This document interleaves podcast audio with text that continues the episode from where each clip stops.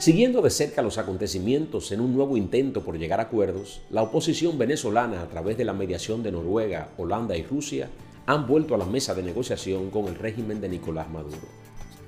Desde un principio se detallaron los propósitos de acudir a este nuevo diálogo.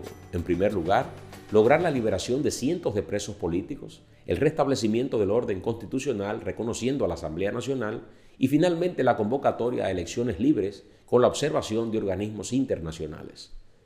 En los últimos 23 años, con el propagandístico y cuestionado modelo del socialismo del siglo XXI, los problemas económicos, sociales y políticos en el vecino país no han hecho más que complicarse.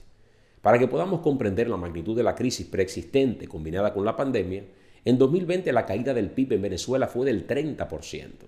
El aumento de los precios de productos de canasta básica fue del 3.713%, y más del 54% de la población económicamente activa se ha quedado sin acceso a un puesto de trabajo. En estudios de reciente publicación, se estima que el 76.6% de la población vive con menos de 1.2 dólares al mes.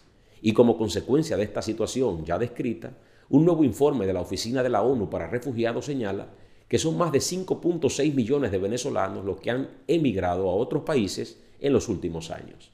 En definitiva, Venezuela posee la mayor tasa de desempleo del mundo, el mayor colapso económico solo comparado con un país en guerra y la mayor hiperinflación jamás registrada.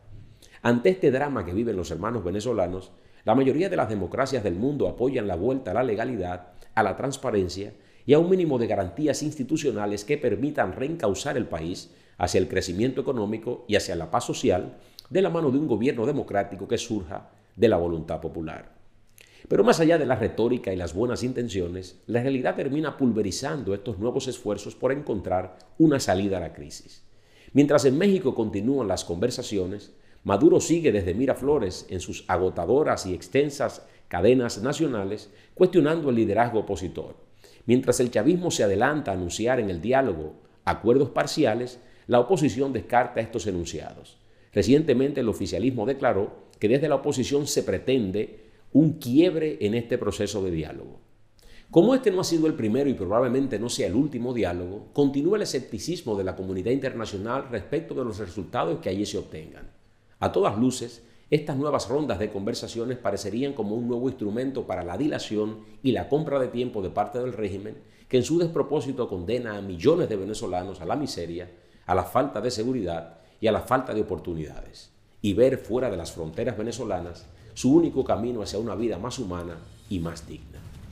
El curso de los acontecimientos políticos en Venezuela pasa no solo por el diálogo que lleva varias rondas de negociaciones en la capital azteca, sino también por la celebración de unos comicios regionales y locales pactados para el próximo 21 de noviembre, donde se confirma la presencia de más de un centenar de expertos que conformarían la misión de observación electoral de la Unión Europea y que cuenta con el supuesto aval del régimen de Maduro.